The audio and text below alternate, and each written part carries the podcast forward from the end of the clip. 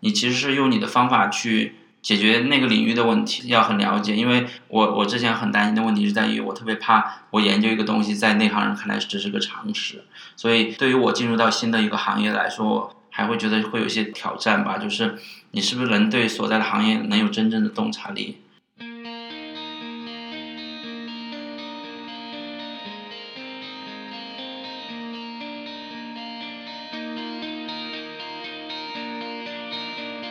欢迎来到 P 客，一档来自 Epic 中国的播客节目。大家好，我是你们的主播雨林，我是你们的主播阿思。今天我们请到了小龙，小龙现在在北京，在大众汽车的一个创新部门担任高级用户研究员的职位，现在是第三个年头了。在大众之前，小龙还任职于阿里巴巴、百度、联想等企业。小龙毕业于北京师范大学心理学系。毕业后有长达十五年的做用户体验研究的行业经验。那在和小龙录这集播客之前，我们也向他了解了他自己对于民族志研究的定义和理解。那他他觉得这样的研究的，嗯，最重要的就是初心的话，就是去了解文化，了解呃。比如说，少数的部落、少数的群体，他们是怎么样生活？他们的文化是什么的？什么样的？那民族志研究会强调这种田野，嗯，那小龙说，其实这样的田野是身边任何的田野，嗯，那对比起现在很多科技行业所强调的研究，一定要有数据的能量化啊，数据一定要量大，然后信息一定要丰富，有时候会用一些色彩斑斓的方式去描绘，但是他觉得这样的。嗯，研究其实可能会存在偏见，毕竟有的信息是没有办法通过这种鲜艳耀眼的方式去描绘的。嗯，他希望研究人员可以走入到用户的世界，走走入到他们以前没有去过的地方，然后把那些地方的洞察再带回到产品设计的环境中来，这样才能做更有创新的东西。但是我们都可以看到啊，民族志的方法它是诞生于学术领域的一个理论知识。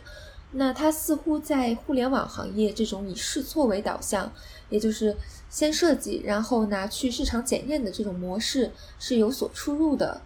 嗯，它的应用并不常见，甚至说十分的少见，在国内也不是很受认可。那么站在小龙的角度，从学术到业界，那是否真的困难重重？又有什么办法可以打破这种壁垒呢？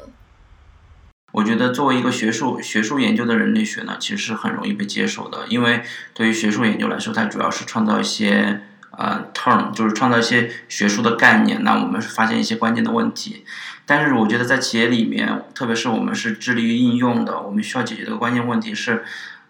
我们这个我们作为研究它一个完整的价值链是什么？就是它能输出一个什么样的东西，产生什么样的影响？但是我觉得我们。不讲讲民呃民族志的研究，甚至其他任何的这样的一个方法，我们都要去回答这个问题，就是你在解解决一个企业里面的什么问题？那企业里面从你的这个研究中能得到什么对他有用的东西？那这个得到有用东西之后，他怎么去采用它？然后在它后续的任何的环节中，怎么能够去把它给实现出来，或者是能够把这个价值给传递出去？我觉得这是一个很重要的点。所以，嗯。在企业，国内的企业里面，我觉得他很难，你很难去说服他愿意去支持、去投资于这样的研究，或者投入去你去做这样的研究。就是因为在这一点上，我觉得是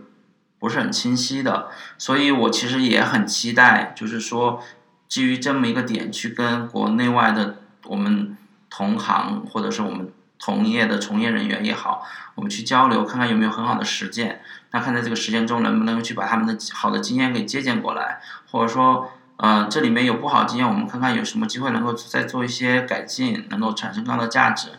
因为我觉得做这个民民族志的研究，它很容易得到很多东西，可是这个东西你怎么去启发设计，然后你怎么让人家接受你启发的一个结果，这些都是一个很有挑战的问题。对，因为你发现的一些点是没有办法被提前预见的，不像说像一些访特定的访谈，我们可以去提前的去写一个访谈稿，然后里面会有若干不同类别的问题，然后每根据这个问题，我们可能会预想别人会怎么样去回答，然后我们也可以去设想这一篇访谈，我们的访谈对象，比如说有五个、有十个、有五十个，对于我们接下来的设计，或者说呃一个。发散思维有一个怎么样具体的帮助？这些是比较容易去设想的。当我们对这个群体很了解的情况下，那如果说是为了了解一个我们不太熟悉的群体，像小龙刚才说到的，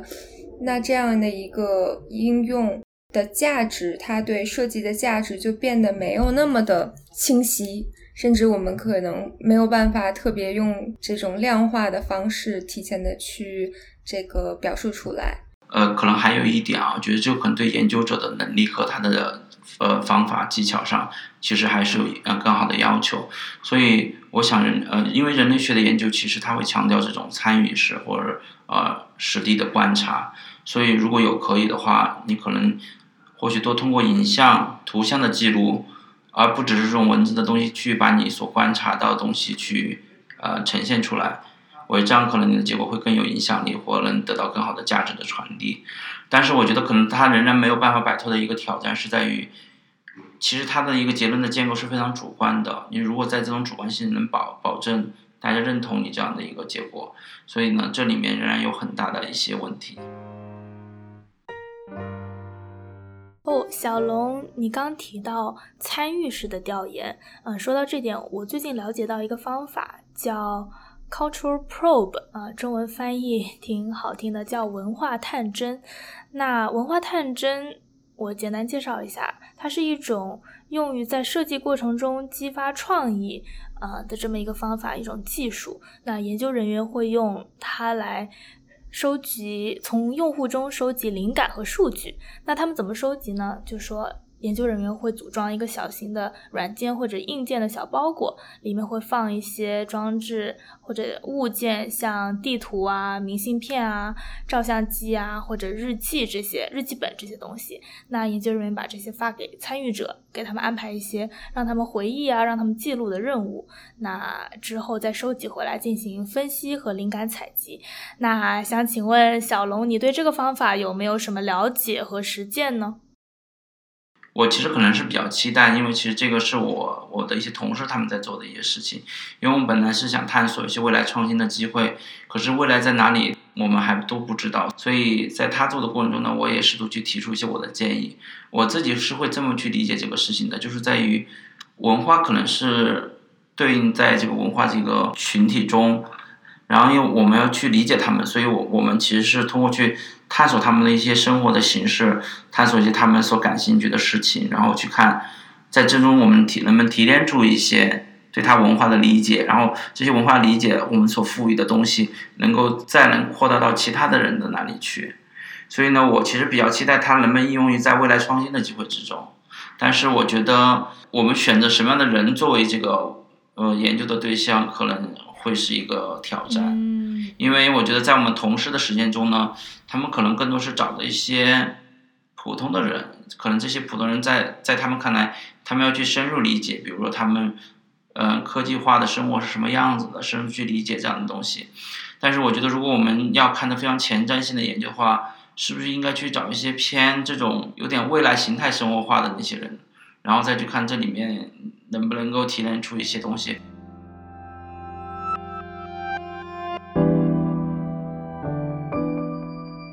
我举个例子来说，可能现在我们大家都有点赛博朋克风，但是有没有人现在真正生活在赛博朋克的世界里面，接近于那样的世界里面？那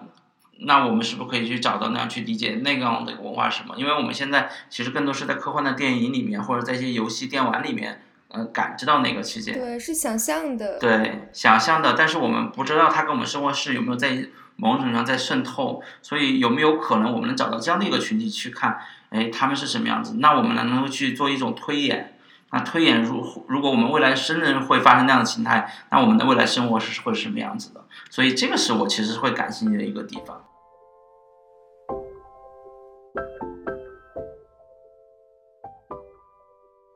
就是未来已经存在，但是是不均匀分布的。你之前给我们分享的那一个 quote，对对，就是赛博朋克之父。呃，我我觉得就是呃，可能还有一点啊，就是其实未来这个世界不会一夜之间到来，所以它这个不均匀的分布，不仅是说在地理上不是是不均匀的分布，我觉得在时空上也是不均匀的分布。可能我们现在有些生活已经有未来的一些前兆了，但是但是就我们现在如果能抓到它的话，我们其实可以提前感知到未来的东西。对，就是它真正到来的时候。反而是我们一个作为大众认知到它已经到来的时候，那它说明已经具有一定的普遍性了。那我们的认知是不是也有一个时间线？就是比起它真正在一个物理空间到来的时候的那一个时间线，我们的认知有可能是超前的，也有可能是大部分情况下是比较落后的。是有一少部分的人，就像小龙刚才说的，他可能在一个比较呃。偏远的，或者说一个不被人平时注意的这么一个地方，已经有这样的一个先兆，但是我们它是不被大众所认知的，所以作为这个 researcher 的这样一个使命，就是把这样的可能性带到大众的面前，然后对，然后其实之前也有人提到过一个时空机器的理论。就说其实不同国家或者不同社会，他们的时社会的发展是有先后的，所以呢，你可以用一些先进国家的一些发展东西，可以扩展到一些相对来说发展中国家的和地区的去迁移过来。所以，比如说，可能在欧美中流行的东西，可能过几年在中国会流行。其实类似于有一种前后，可能再过几年再在什么非洲、南美这样去流行。所以，我觉得基于这个的话，我们研究社会或许也也会有一种启发。嗯，举个例子来说，比如说我们现在会探讨中国社会所面临的老龄化的冲击，但我们其实生我们我们周边的世界已经有很多深受老龄化的影响的社会，比如说香港，比如说日本，那他们所现在所面临的一些挑战，有可能就是我们未来会出现的。所以从这种发展的这种时空的不不均匀分布性，我们其实也可以做一些事情。所以我觉得作为 researcher 来说，我们需要有一种这种。Sense 吧，去对一些新的东西去做一些评估，或者大胆去做一些假设。我举个接地气的例子，跟小龙刚才说的话相呼应，就是呃，珍珠奶茶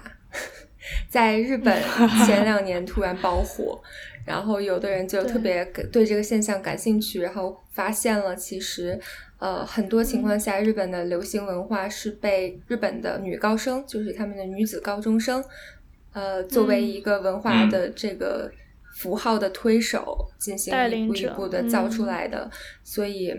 也非常非常的有意思。包括，嗯，日本这个社会其实非常有意思，就是之前我的一些个人的经历也是，包括他们年轻人流行的一些游戏，然后我发现他们和中国之间的也是有一定的时间差的，就包括我们之前喜欢玩的一些游戏，像。吃鸡这个这个游戏在日本也突然的就爆红，但是它爆红的背后的意义跟中国的这种起因也是不太一样的。嗯，所以我觉得我们带着对文化探索的角度去理解、去去看待这些不同的东西，其实会给我们很多的启发。对，我在想这些。这些会，我觉得这个珍珠奶茶感觉是长时间的一种流行，可能到了一个新的大陆，比如说美国最近珍珠奶茶不是断货嘛，那个 珍珠，但可能跟这个疫情也有关系，但它可能也是会持续下去。但像吃鸡这种游戏这种现象，我不知道会不会是短暂的流行现象。对我现在其实会有一些很好奇的一些假设在我的脑子里。比如说，我举个例子，因为刚才我们聊到服饰，其实中国社会这个服饰的变化是非常大的。你看，可能在五六十年代，大家都穿那种绿军装的装饰，然后到八九十年代，大家有各种流行的服饰，甚至西方的服饰，然后到现在可能有点这种汉服的一个复兴。所以，这个其实我们看到的这个变化是非常大的。但是，我现在有个很好奇的点是在于，我们这种服饰的复兴会不会有可能会输出到其他的社会？因为刚才其实阿斯也讲到，就是说。日本的一些文化在影响中国，有没有可能我们中国去反向输出于其他的？那这样子的话，也也是某种式创新。比如说，呃，李子柒的那个 YouTube 被国外人关注，人家说，哎，原来中式生活是有这样子，他们不了解的。那我其实有可能，就像这种时空的不均匀分布吧，我们很有可能可以做这种跨文化的这样的一种创新的传递。对，我觉得很有意思，因为。李子柒这个个例，我觉得也蛮有趣的，就是他是没有嗯被任何的西方文化所影响的，也就是不被任何外来文化所影响，他就是自己的一个轨道。然后他的价值观，他喜欢的东西其实非常的纯粹，但是他影响到国外，就会变得让人去对中国的一些嗯传统文化去感兴趣。所以我想，如果我们面向未来去做我们的研究，我觉得它可能是个社会是一个渐进演化的过程。当然，有可能有些事件的发生会加速某些演化。所以，我觉得我们带有这样的一种呃感觉吧，让我们能够尽快能知道，嗯，可能那个变化的趋势在哪里，然后以至于我们不会一夜之间突然间发现这个世界变得我们都不认识。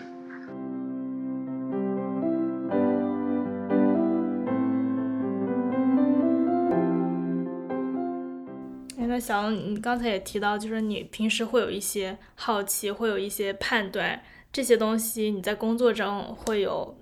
自己对某一件事情的判断，然后然后去用什么方法去验证吗？呃，我们工作也会进行，就是说，嗯、基于这些判断的话，我们也可以去提一些我们可以去做的一些创新的项目，或者是说你觉得这个角度是非呃这个方向是很好的，那你可以在你的工作中有意的去往那个方向去多做一些，这样的话你能去慢慢的去去为自己的未来去打开一条路吧。那你们会就是，比如说你有一个假设，你要现在要去做出一些成果，然后影响设计团队，嗯，一般就是会选用什么时候用什么嗯方法？嗯，我觉得可能在工作中呢，这样的这样的想法是比较奢望的，因为嗯大多数的项项目可能是 top down 下来的。嗯，从上而下。有个别的项目呢，可能是你可以自己发起的，嗯、所以在具体的工作中呢，可能我们在有我，我觉得我自己会有很多很好的想法，但是呢，具体能不能去做呢？你可能还要去看能不能满足公司的需求，满足你本身所在的那个项目团队的一些需求，所以。等这个都满足之后呢，能再做一点点自己的东西呢，我觉得就是一个很很理想的情况了。但是我觉得回答你刚才那个问题，我觉得在具体的项目中呢是可以去做的，而且我觉得对于我们是做呃体验设计吧，或者做体验研究的来说，我觉得最大的挑战是在于，其实你去跟人家讲的这个东西呢还是很虚的，就是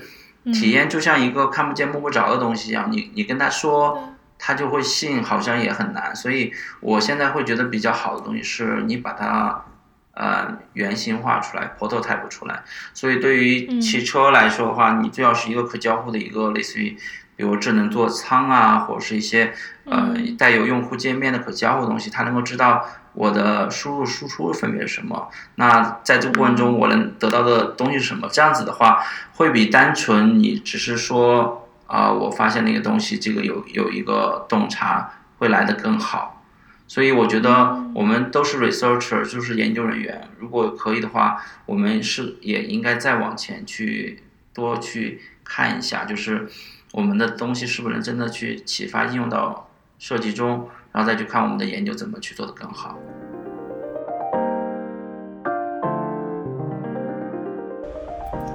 哎，其实我特别好奇，就是说在汽车行业当中，因为我们知道它的整车的用户体验需要考虑的空间可能不太一样，包括汽车的产业链啊，这个行业有很多的它各自复杂的特性，包括它的这个公司的内部的氛围也好。那小龙有没有给我们简单讲讲汽车行业的特殊性呢？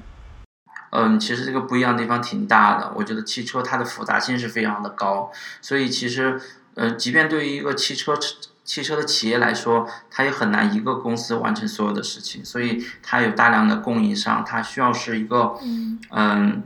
就是在汽车领域经常会有个词叫 scout，就是它需要把很多的东西都要能够，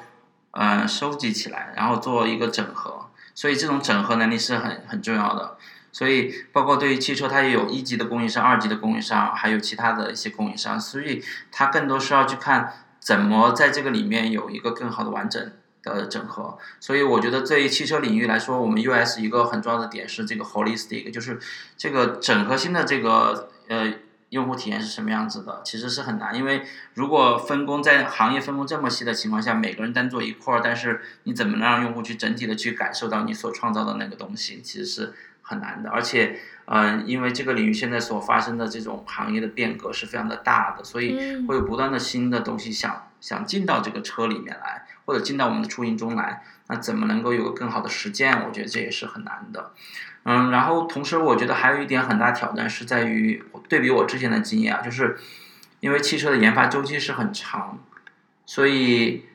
所以特别是我们汽车是以这种可靠性和安全性为为出发点去做产品的话，某种情况下他对这种风险是厌恶的，嗯。所以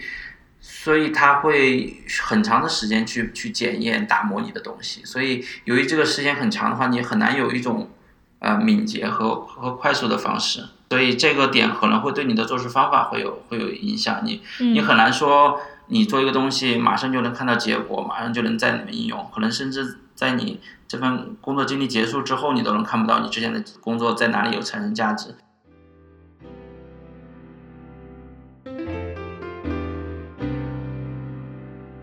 其实这个这个工作的价值传递就像是在跑一个接力赛一样，可能在这么漫长的一个呃产品研发流程中，我们很难从第一棒跑到最后一棒，所以呢，可能是不同人在跑不同的棒，你也很难说你你传递的第一棒真的就能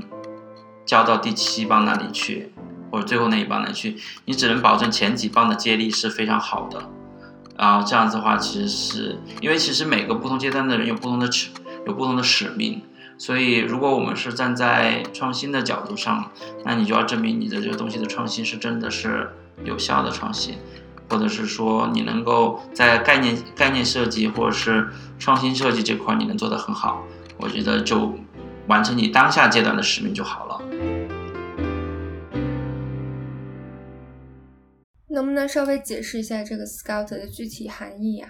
比如说我们要做个车载助智能助手，互联网公司可能做的很多了，那这个时候你要从你是从零零开始做，从零到一开始做吗？还是说你只运用它的？可是你用它呢，它又不是为你锁锁定制开发的，对吧？这就很难。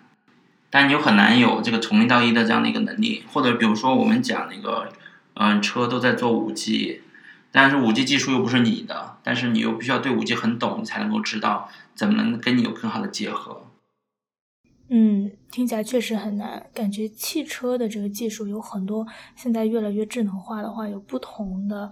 呃行业的东西集合于一身了。那有没有可能在公司自己发展的好的情况下，自己去开发，也就是所谓的 in house，呃，所有的技术，包括刚刚小龙提到的智能助手？嗯，我是这么我是这么理解这件事情的呀，就是说，其实其实 UX 用户体验这个词呢，对于汽车行业是非常新的，所以呢，当我在进入这个行行业领域的时候呢，不是那么多人谈论 UX，然后甚至在汽车领域，他们通常会用的一个词叫 HMI，就是 Human Machine Interface，就是他们会定义，就是说我人怎么去跟这个车跟这个机器进行一个交互，但是为什么这个这个 US 这个词变得慢慢越来越多被提及呢？其实是，呃，有两个原因。一个原因是在于，其实这个车的这个电数字化吧，或者电子化变得越来越多，就是所以它的用户用户界面趋于更加复杂。因为原来可能人人只要去开车，它其实只是一个车窗前面的世界，但是现在它可能要去跟这种数字界面呀、然后那数字界面是多变的这样的去。那这种复杂性会影响到它这个时候发发现这个 US 的，就是我们站在用户用户用户界面设计这个角度上去看这个东西，会变得越来越重要。然后第二个点呢，就是在于其实我们的用户呢，他的生活中是非常的数字化的，所以，嗯，车只是他数数字化生活中的一部分，所以他仍然还要去解决怎么去把他所有数字化生活连接。然后车正融入到这么一个过程中，所以也会从这个角度上去去看我们这个 US 怎么去更好去服务于它。嗯，就是已经变成了车里车外的一种整个体验的这种连接。对，比如说，可能你的生活中你手机是不离身的，嗯所以你所有的生活的交互都是都是在那个呃跟手机，然后回到家可能还是智能家居，嗯不可能你进到车里面突然间发现跟外界世界就切断了，这是不可能的，对不对？对，所以还要想这些数字化连接的事情，所以这个过程中会发现，哎，US 变成一个很重要的词，它它已经超越了传统的这种 HMI 这样的一个概念。嗯对它可能更多的涉及到，呃，如果从用户的这种生理的这种感知上来去考虑的话，可能更多的除了视觉上的功能性，比如说你要去开车，然后还有听觉上，它可能有有不同的接收的这种渠道，像是开车的时候的这个外部给你的一些警示。比如说你听到哪里有喇叭响啊，然后听到哪里会有这些人行道的一些，比如说现在可以走了这样的提示音，然后还有就是你车内的一些环境内置的一些环境，像有的时候的 podcast。也有可能现在有的人正在开车，在听我们的这个节目，对，在这种播客 形式，然后包括身边你的副驾、你的后驾驶那一排，可能跟你有一些语音上的互动。我觉得这个空间其实是非常非常有意思的，它是有一定的这个，嗯，怎么说呢，归属感在里面的。对，我我记得最近美国有有一部华人导演拍的那个电影不是很火嘛，就是《Nomadland》吗？对，就是游牧民族。其实未来的游牧民族，他可能就是开着车去游牧吧。他们就是还把车当做，真的是当做家了。对，而且不是那种豪华的房车，而是一种就是小的皮卡改装的。对，所以我觉得这个是一个，嗯嗯，产业融合的过程。所以我觉得。汽车也在学习其他的产业，其他产业也在学习汽车。如果他要进入这个领域的话，我其实可以举几个具体的例子，他应该去怎么去学习。比如说，我觉得汽车在做很多东西上是很克制的。比如说，呃，我我们在做驾驶员的界面的时候，他真的会把安全放在第一。所以，他有很多东西不是不想实现，而在于他会觉得这个对安全会有影响。但是我们的传统的这种设计呢，太消费化了，太内容消费化了。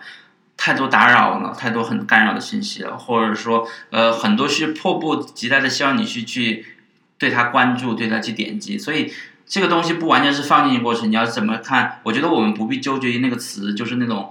那种研究的那个概念词什么，而是在于。那个地方面对的问题是什么？我们要解决的挑战是什么。你现在的工作中也会就是要学很多关于车的安全性啊，还有一些视觉上的设计啊，还有一些车的，比如说功能上的这这种体验，不同的角度都要了解嘛。呃，我觉得是需要了解的，就是我我觉得还是要干一行爱一行。所以呢，但我觉得对于一个研究人员来说，我觉得重要的它就是有两类嘛，一个是你的那个方法的知识，或者是你的专业的知识，然后另外一个是这个领域的知识，就是 domain knowledge。所以呢，你其实是用你的方法去解决那个领域的问题，要很了解。因为我我之前很担心的问题是在于，我特别怕我研究一个东西在内行人看来只是个常识，所以对于我进入到新的一个行业来说。还会觉得会有一些挑战吧，就是你是不是能对所在的行业能有真正的洞察力？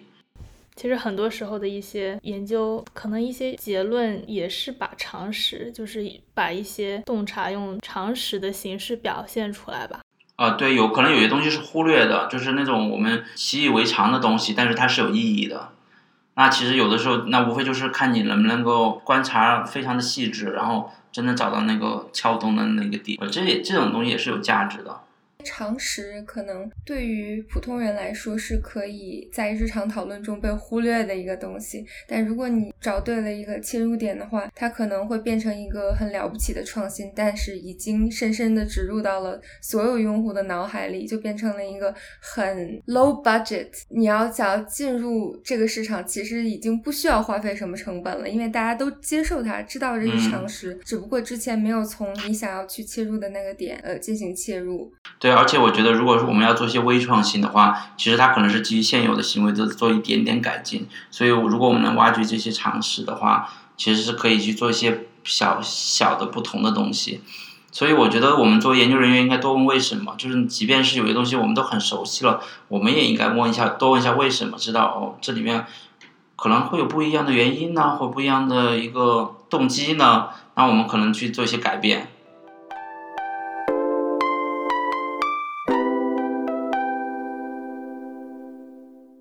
今天我们就跟小龙聊到这里，非常感谢大家一直听到现在。那因为录音结束之后，我们还跟小龙聊了几句，所以没有把小龙的结束语录进来。那我跟阿斯就替小龙跟大家说一下拜拜，拜拜。那因为最近 P 课这档播客进行了视觉上 logo 上的改版，我们也想把新的文案介绍给听众朋友们读一下。嗯，大家准备好了吗？准备好了吗？